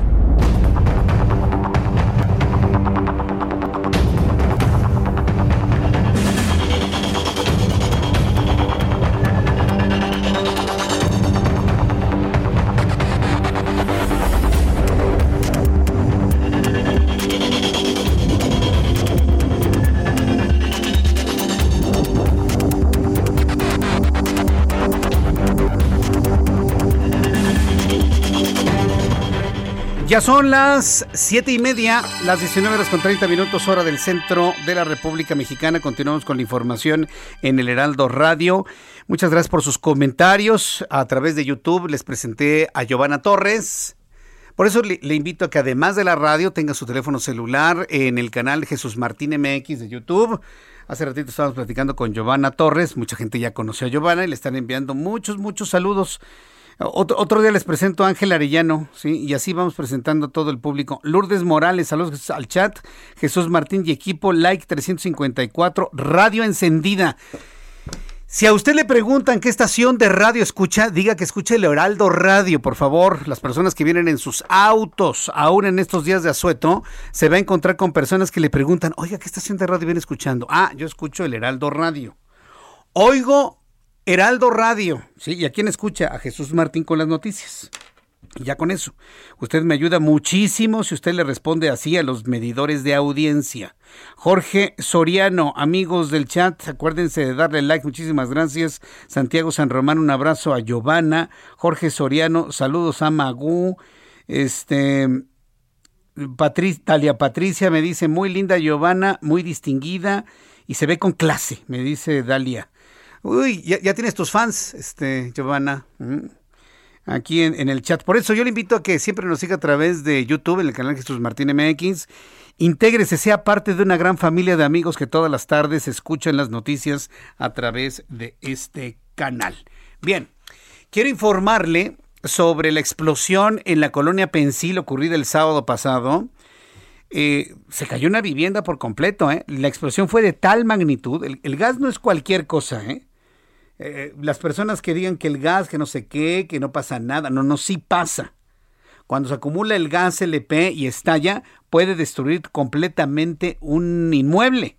Y eso pasó en la colonia Pensil, independientemente si el inmueble era viejito o era nuevo. Un estallido de gas, la onda expansiva destruye una casa. Eso fue lo que ocurrió. Varias personas quedaron enterradas en los escombros. Bueno, quiero informarle que además de la chica que murió en el lugar el pasado sábado, acaba de fallecer otra persona más en el hospital, fíjese. Por lo tanto, el saldo de personas fallecidas por el estallido por gas el pasado sábado en la colonia Pensil, en la alcaldía Miguel Hidalgo, se eleva a dos personas muertas. Hace unos instantes la Secretaría de Salud del Gobierno de la Ciudad de México informó lo siguiente. La Secretaría de Salud de la Ciudad de México informa sobre lamentable muerte de un paciente de 82 años en el Hospital Rubén Leñero, derivado de la explosión en la colonia Pensil en Miguel Hidalgo. Hasta ahí la información. No tenemos más datos, evidentemente. Es claro que por las lesiones generadas por eh, la explosión, es claro que por las lesiones generadas por la caída del inmueble, pues es eh, la razón por la cual este señor de 82 años perdió la vida. Vamos a estar muy atentos de más reacciones del gobierno de la Ciudad de México sobre este acontecimiento y lo lamentamos muchísimo. Estaré muy pendiente de... Eh, de Mauricio Tabe, quien es el alcalde de Miguel Hidalgo, que rápidamente su equipo de trabajo estuvo pendiente. Fueron los primeros en llegar, ¿eh? Que no quede duda, ¿eh? Y quien le diga lo contrario le está mintiendo. Las primeras autoridades que llegaron a la colonia Pensil en el momento de la explosión fue Protección Civil, fue Protección Civil de la alcaldía Miguel Hidalgo. Todos, ¿sí? Toda la, la, la, la Protección Civil de la alcaldía, todas las autoridades. Posteriormente, el alcalde dejó sus actividades que tenía propias de sábado, porque finalmente era día no laboral, y se trasladó al lugar pero estuvo en comunicación vía telefónica con todo su equipo que se encontraba en el lugar de la tragedia. Se encontraban en el lugar de la tragedia. Entonces, bueno, pues debo, debo decirle que esa es la realidad de las cosas. Vamos a ser testigos de muchas cosas que pasen en las alcaldías del Poniente, en donde se va a buscar demeritar el trabajo de los alcaldes, pero no lo vamos a permitir porque vamos a decir aquí la verdad de las cosas, la verdad, aunque duela y Mauricio Tabe estuvo pendientísimo desde el momento de lo ocurrido con su equipo que llegó de avanzada y posteriormente él se integró al rescate, al apoyo.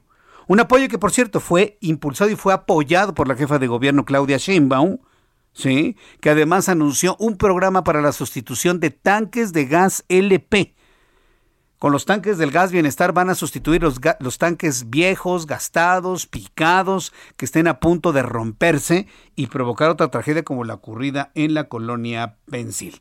Bueno, son las 7.35, las 7.35. Mire, ya que estamos hablando de esto, la jefa de gobierno, Claudia Sheinbaum, informó que las 28 familias afectadas por la explosión y derrumbe de una vecindad en la colonia Pensil, en la Miguel Hidalgo, van a recibir un apoyo económico mensual de 3 mil pesos.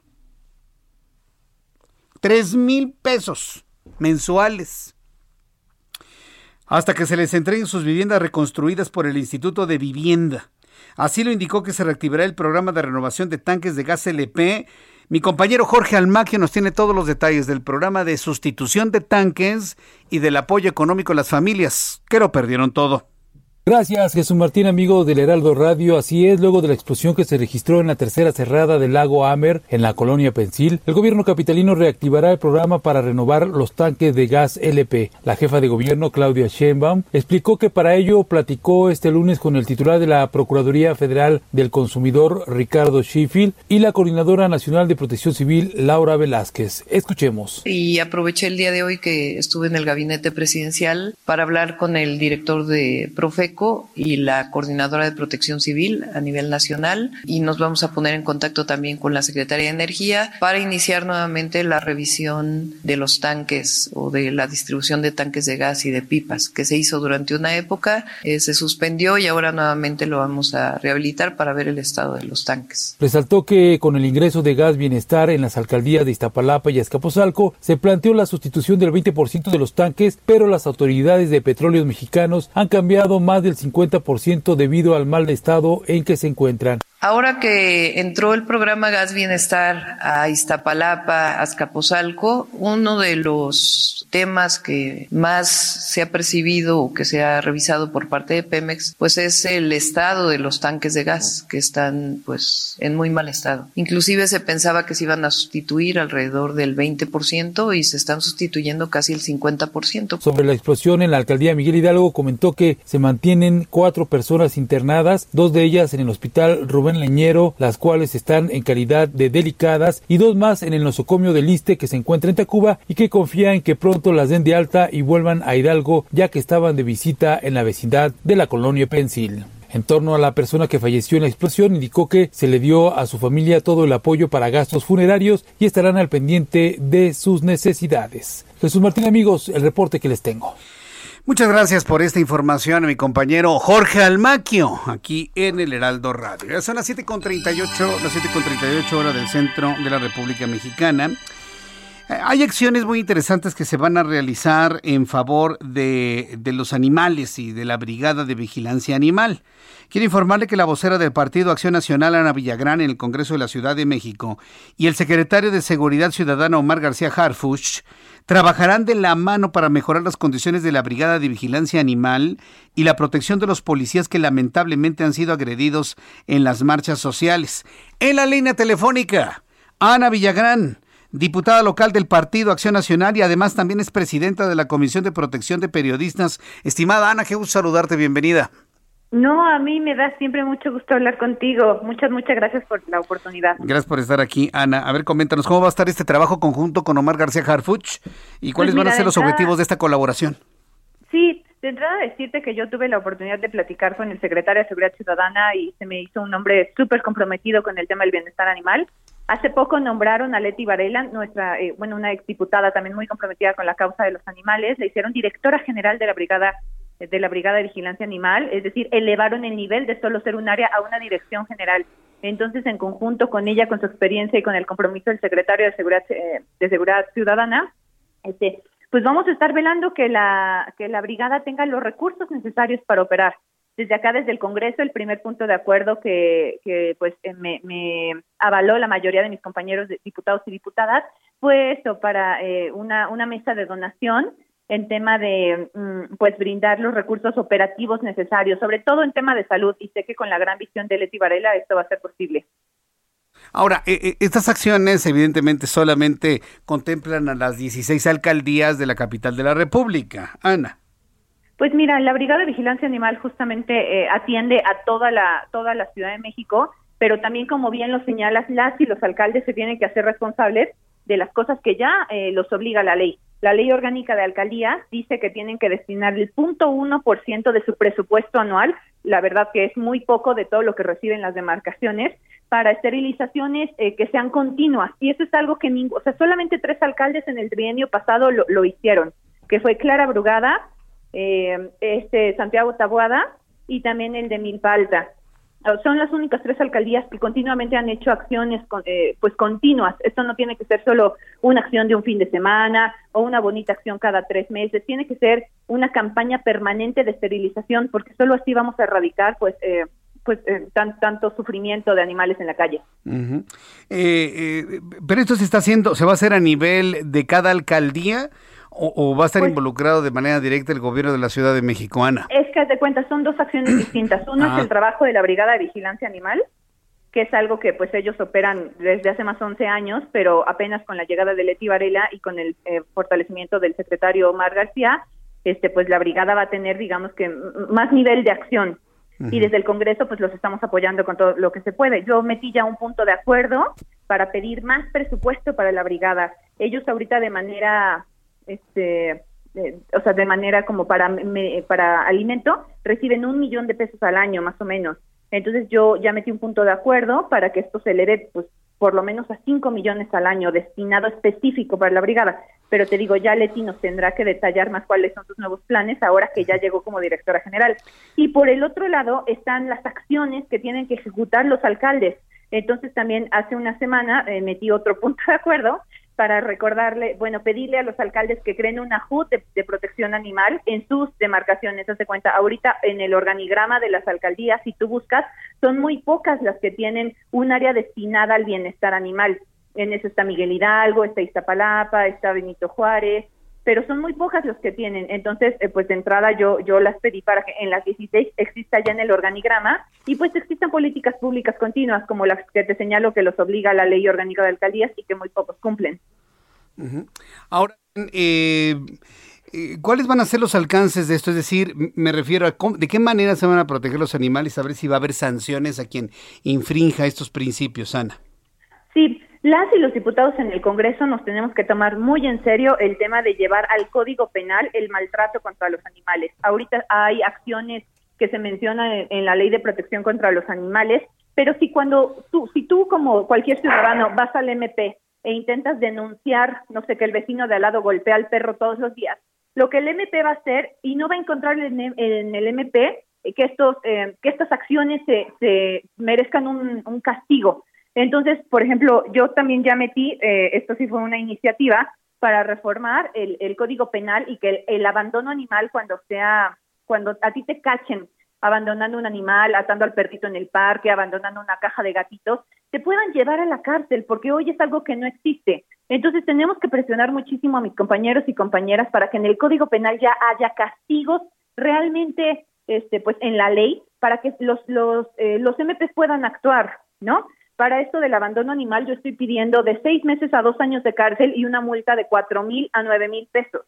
Entonces, pues estamos haciendo la presión suficiente para que en el Código Penal ya haya un cambio, pues que realmente castigue el maltrato contra los animales. Correcto. Bueno, pues vamos a ver de qué manera funciona, porque se necesita una gran brigada animal, porque a cada ratito nos llega cada denuncia, nos llegan muchas denuncias, Ana, ¿eh? de, abandonos, de olvidos de perros y de gatos, y, o de cualquier otro tipo de animal. Por ejemplo, las notas que dábamos hace, cuentas en los instantes de animales que escapan, deambulan, los atrapan. No, no, no, es todo un caso, ¿eh? Estamos en un momento muy complicado en eso. Y la verdad es que hay visibilizar mucho la violencia contra los animales, pero te digo, si no hacemos los cambios legales pertinentes, aunque tú denuncies, aunque seas el poquito porcentaje de mexicanos y mexicanos que se atreven a denunciar el maltrato contra los animales, hoy los MPs no cuentan con ese respaldo en la ley para que llegue a un castigo esta acción. Entonces, te doy nada más una cifra que es escalofriante. Más de 500 mil gatos y perros son abandonados al año. Entonces, si no hacemos algo para cambiar las leyes, esto nunca va a cambiar. Ana Villagrán, sigamos platicando sobre este asunto, por favor. Eh, buscaré en su, en su momento a más involucrados en este, en este plan. Eh, a Leticia Varela, Leti Varela la voy a buscar para que nos dé más detalles, al propio secretario de Seguridad Pública. Y Ana, pues muchísimas gracias por emprender, por impulsar este tipo de iniciativas. Gracias, Ana. Gracias, les mando un fuerte abrazo y aquí siempre pendiente para cuando quieras hablar de estos temas. Siempre atentos. Gracias, Ana Villagrán, que te vaya muy bien. Hasta pronto. Un abrazo, buena noche. Ella es diputada local del Partido Acción Nacional y es presidenta de la Comisión de Protección a Periodistas, junto con el secretario de Seguridad Pública. Omar García Harfuch van a emprender estas acciones en favor de los animales en el Valle de México, que tendrían que ser acciones a nivel nacional, ¿eh? porque uff, cada cosa de la que uno se entera, por supuesto. Bueno, ya son las 7.46, las 7.46 horas del centro de la República Mexicana. Aun cuando le he platicado que en la vida estamos en una especie como de retroceso en la vida y que inclusive hay asuntos que nos recuerdan mucho al oscurantismo, pues debo decirle que hay avances tecnológicos, científicos que nos ayudan sobre todo al diagnóstico de posibles enfermedades en el futuro. Y yo creo que en un país como México, donde tenemos una alta, altísima incidencia, por ejemplo, de diabetes, que una diabetes no controlada puede resultar en el futuro con problemas visuales para la persona que lo padece. Pues el conocer precisamente sobre las complicaciones visuales asociadas a la diabetes que se puedan presentar se vuelve fundamental. Recuerde que el diagnóstico de cualquier enfermedad a tiempo tiene un alto porcentaje para hacerla reversible, inclusive el cáncer. Cuando el cáncer se detecta a tiempo, la mayoría es prácticamente curable. Para hablar sobre esto, tengo aquí en el estudio y me da mucho gusto recibir a Abelardo Vidaurreta. Él es director de operaciones de Prosperia. Ahorita le voy a preguntar qué es Prosperia. Y bueno, pues en el marco mundial eh, de la diabetes, y bueno, que hemos eh, recordado a lo largo de todos estos años los efectos de esta grave enfermedad muy extendida en México, bueno, pues nos presenta soluciones tecnológicas basadas en inteligencia artificial para, para incrementar la detección temprana de posibles eh, problemas visuales asociados a esta enfermedad. Abelardo Vidaurreta, bienvenido, gusto en saludarlo. Hola, buenas noches. Muchas gracias por el espacio. Le van a acomodar ahorita el micrófono para que podamos vernos así. Así está muy bien. A ver, entonces, ¿qué es Prosperia para empezar, no? Para poder poderlo entender. ¿Qué es Prosperia? pues Prosperia es un emprendimiento mexicano que eh, surge de un proyecto de doctorado del MIT. Ajá. Eh, que está justo enfocado en desarrollar soluciones de inteligencia artificial para favorecer el acceso al diagnóstico oportuno de posibles complicaciones por enfermedades crónicas como diabetes o, o también las enfermedades crónicas. Entonces, eh, en ese proceso de detección ustedes han desarrollado tecnología, inteligencia artificial para poderlo detectar. Así es. ¿en qué consiste? A ver, coméntenos. Sí, pues tenemos un algoritmo que em, funciona con la tecnología de visión computarizada, que es la misma tecnología que utiliza, por ejemplo, Facebook para poder identificar quién, quién tiene la cara de, o sea, no sé, mi cara en las redes. Eh, solo que nosotros entrenamos ese algoritmo con miles de imágenes para poder detectar eh, ciertos signos que demuestran alguna complicación en el fondo del ojo, o sea, la retina, que es la parte más trasera del ojo. Em, eso lo hacemos con una foto de retina, que se utiliza una cámara especializada que utiliza tecnología de última generación para poder sin necesidad de poner gotas, inyecciones, tocar al paciente, incluso sin tocar al paciente, puedes tocarle, tomarle esa foto y en menos de cinco minutos nosotros podemos decirle al paciente si tiene probabilidad de quedar ciego o no quedar ciego por, por diabetes, que es Vaya, cómo ha avanzado la tecnología, porque eh, la primera vez que me hicieron una exploración de retina me pusieron unas gotas de una cosa que se llama belladona, que es una, una planta, ¿no? Entonces dilata la pupila al grado de que abre completamente y se queda así uno como medio día sin poder enfocar ni de lejos ni de cerca, ¿no? Se queda prácticamente uno lampareado, digámoslo así. Entonces ya con esta tecnología ya no es necesario abrir la pupila de esa manera con este tipo de estrategias, ¿verdad? Es correcto. De hecho, o sea, lo que nosotros estamos buscando es llevar esta tecnología a todo centro de salud donde haya pacientes, ya sean ópticas, clínicas de médicos generales, clínicas de médicos internistas, endocrinólogos, farmacias, centros comerciales, donde esté el paciente con diabetes, ¿no? O sea, a fin de cuentas somos aproximadamente 13 millones de pacientes en México que tienen diabetes y todos esos pacientes requieren una vez al año el examen que nosotros ofrecemos. Mm, correcto. ¿Y esto está indicado únicamente para personas con diabetes, diagnosticados con diabetes, o cualquier persona se puede hacer una exploración de retina con esta tecnología? Con esta tecnología cualquier persona se la puede hacer. La realidad es una foto digital. Es 5 o 10 minutos de tiempo de inversión del paciente. Le explicamos qué es lo que vemos, porque aparte no solo vemos retinopatía diabética, sino también tenemos por nuestro protocolo operativo la capacidad de detectar cataratas, la capacidad de detectar degeneración macular, edema macular, otras complicaciones que son las principales causas de ceguera. y, bueno, pues, ¿quién se quiere quedar ciego, no? Sí, no, por supuesto. Eh, precisamente desde la semana pasada hemos tenido aquí un caso muy, muy, muy particular de un muchacho que desarrolló queratocono con leucoma. Entonces prácticamente ha perdido el 98% de su visión, necesita un trasplante de córneas.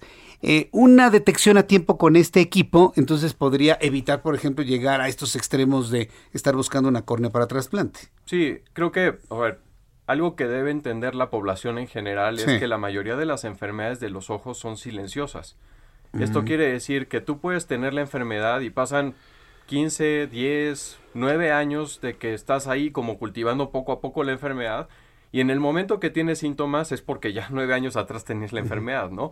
Entonces lo que nosotros le damos es, es la oportunidad al paciente de decir, ok, pues nueve años antes te digo que tienes un problema que está empezando, te mando al oftalmólogo. Nosotros nunca tenemos la intención de suplir al oftalmólogo.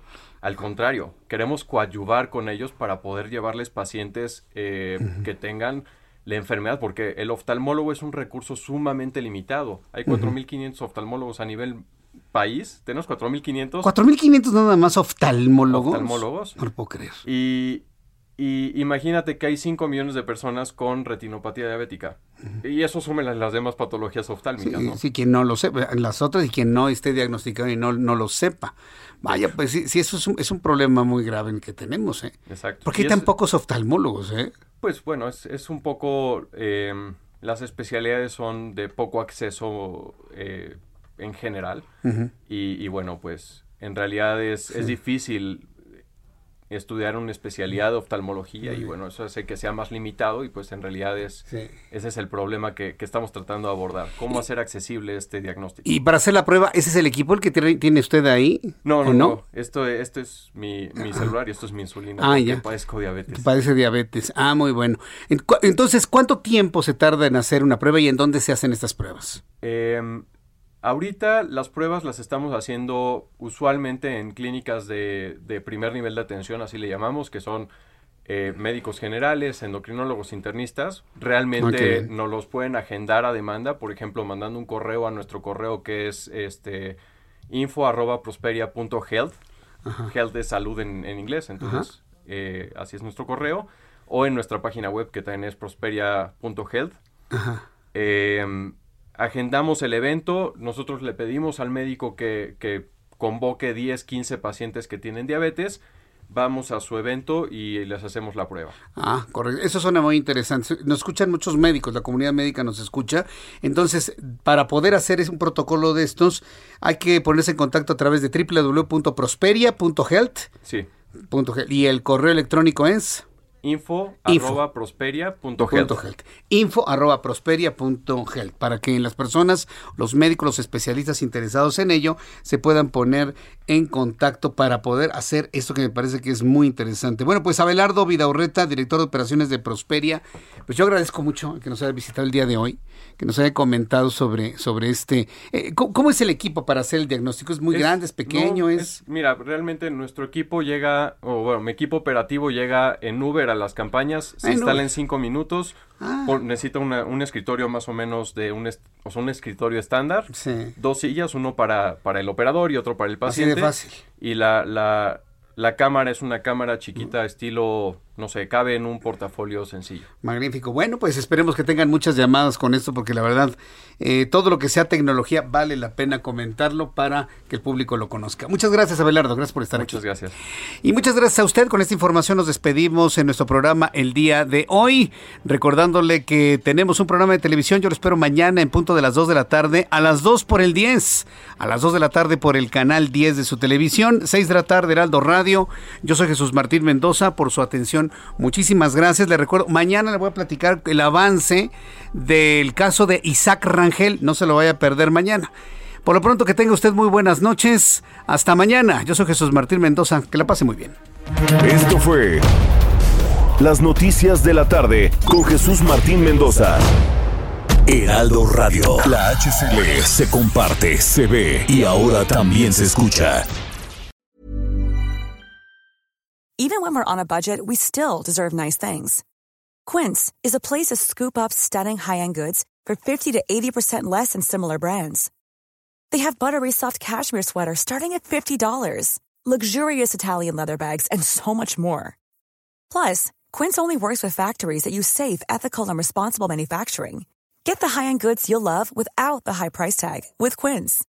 Go to quince.com slash style for free shipping and 365-day returns.